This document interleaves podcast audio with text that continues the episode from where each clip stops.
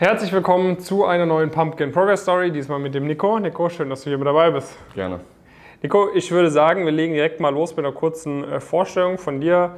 Wer bist du, wo studierst du und was waren jetzt mal direkt zusammengefasst so deine größten Erfolge, seitdem du bei uns Mitglied bist im Coaching?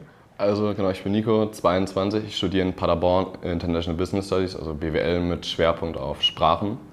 Und die Gründe, warum ich zu Pumpkin gegangen bin, ist halt, ich hatte schon immer einen anderen Leistungsgedanken als manch andere. Und ich habe halt in Pumpkin die Möglichkeit gesehen, meine Ziele, die höher waren als die des Durchschnittsstudierenden, ja doch dann zu erreichen. Mit Pumpkin eben. Weil ich gedacht habe, alleine bestimmt, aber mit dem Netzwerk dahinter ist das äh, doch immer besser zu erreichen. Wie läuft es bisher?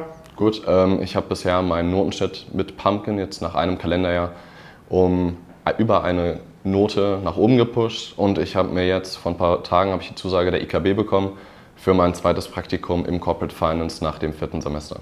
Und davor warst du auch schon im Audit, ne? Genau. Top, top, top. Das äh, einmal ganz schnell zusammengefasst und jetzt würde ich sagen, gehen wir mal ein bisschen en Detail rein. Ähm, wo hast du wann dein, dein, dein Abi gemacht äh, und was waren damals so berufliche Ziele für danach? Also ich habe mein Abi 2019 an der Gesamtschule in Dortmund gemacht. Ich hatte einen Schnitt von 2,2. Mhm. Äh, und nach dem Abi habe ich erstmal zwei Semester Dual Steuerrecht beim Finanzamt studiert und habe dann aber gemerkt, nein, Steuerrecht, no way, das mache ich nie im Leben weiter, weil es halt einfach trocken ist, im Finanzamt zu arbeiten. Hat mir keinen Spaß gemacht. Mhm. Und ja, dann habe ich mich umorientiert, habe eine Zeit lang dann noch nachts nebenher gejobbt. Und dann kam mal die Frage, was studiere ich jetzt? Und ich, hab, ich fand in der Oberstufe schon Sprachen immer cool und wenn ich Sprachen mit BWL kombinieren kann, wie ich es jetzt in Paderborn kann, dann ähm, ist das eine coole Sache. Und da bin ich auch ziemlich glücklich, dass ich diese Entscheidung getroffen habe vor zwei Jahren. Wie, wie kam es dann auf BWL? Ähm, mein Vater ist Sales Director in der Pharma. Mhm. Und da habe ich schon immer irgendwie einen, ja, einen Anknüpf Anknüpfungspunkt gehabt. Ich fand Wirtschaft eigentlich schon immer interessant. Ich kann mit Zahlen umgehen. Von daher lag das eigentlich ziemlich nahe. Okay. Hast du dir da damals die, äh, die Uni in Paderborn auch angeschaut gehabt oder war das einfach so direkt, okay, du hast gesehen, international und dann. Genau, BWL, Sprachen an einer, an einer vernünftigen Uni. Zu dem Zeitpunkt wusste ich auch noch nicht, was Target und was eine Target-Uni ist, mhm. muss ich auch gestehen. Sonst hätte ich ähm, wahrscheinlich eine andere Wahl getroffen. Aber BWL und Sprachen, das ist im Nachhinein eine Entscheidung, die würde ich doch wieder treffen.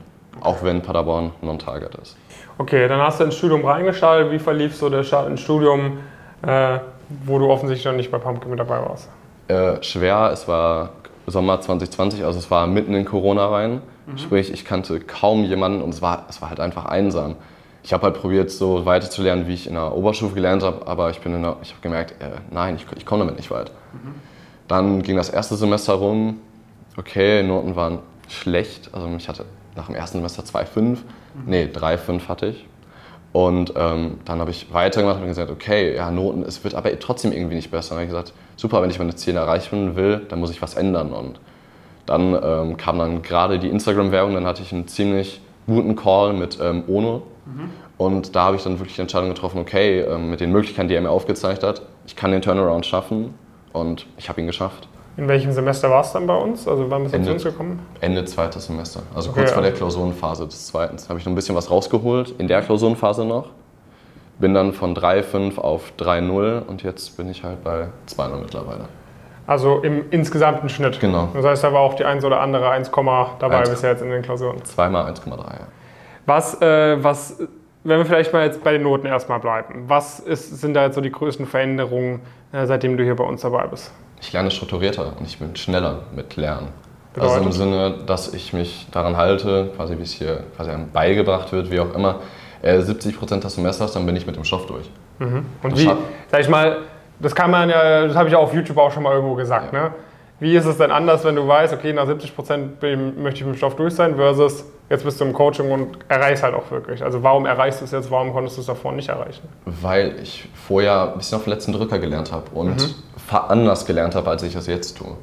So, jetzt quasi arbeite ich mir den Stoff nochmal zwar schneller und selbst zum Großteil, jetzt abgesehen mal von der Vorlesung, aber ich wiederhole viel früher, sodass der Stoff schon viel besser sitzt, mhm. als auch ich habe in die letzte Zeit des Semesters, ähm, ich wiederhole Aufgaben, ich rechne nochmal alles durch und so, dass es halt zur Klausur on point sitzt und das Ganze halt auch mit dem Notenraster. Okay, das heißt, äh, Noten ist ein, ist ein großer Punkt. Ähm, neben Noten ist ja bei dir auch ein Punkt Praktika gewesen. Genau. Ne? Du hast zwar schon mal Arbeitserfahrung gesammelt, da im Finanzamt. Ja. Ähm, Hattest du dich vor uns auch schon, also quasi irgendwie nach dem ersten Semester oder so auf Praktika beworben gehabt? Ja, aber mit einem Schnitt von dann 3,5 kriegt man doch ziemlich schnell Absagen und meine Bewerbungsunterlagen sahen aus. Also im Vergleich zu jetzt, ja, das war eine Vollkatastrophe. Okay. Also CV über zwei Seiten mit Foto und äh, noch Details zu meinen Eltern, Hobbys und so weiter noch drin, also ein bisschen größer, ein bisschen breiter gefächert. Äh, es, sah, es, sah, es sah katastrophal aus. Okay. Also für ein duales Studium hat es gereicht, aber dann äh, für Praktika, für Praktika nicht mehr. Genau. Wann, äh, also du bist reingekommen, haben wir erst noch geguckt, okay, kriegen wir jetzt die Klausurenphase irgendwie noch einen Ticken besser hin?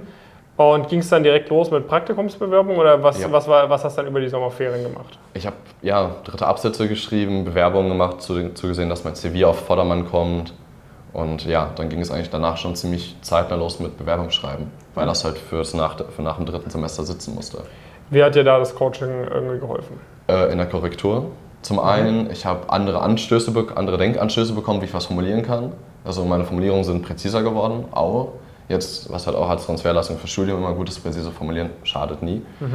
Ähm, ja, und ich habe einfach mehr ein Auge fürs Detail noch entwickelt, auch für Kleinigkeiten, für sprachliche Sachen und halt einfach die Korrektur, das Feedback zu den Unterlagen. Hier kannst du noch mal was verändern, das ist nicht ganz klar, denk da nochmal weiter drüber nach.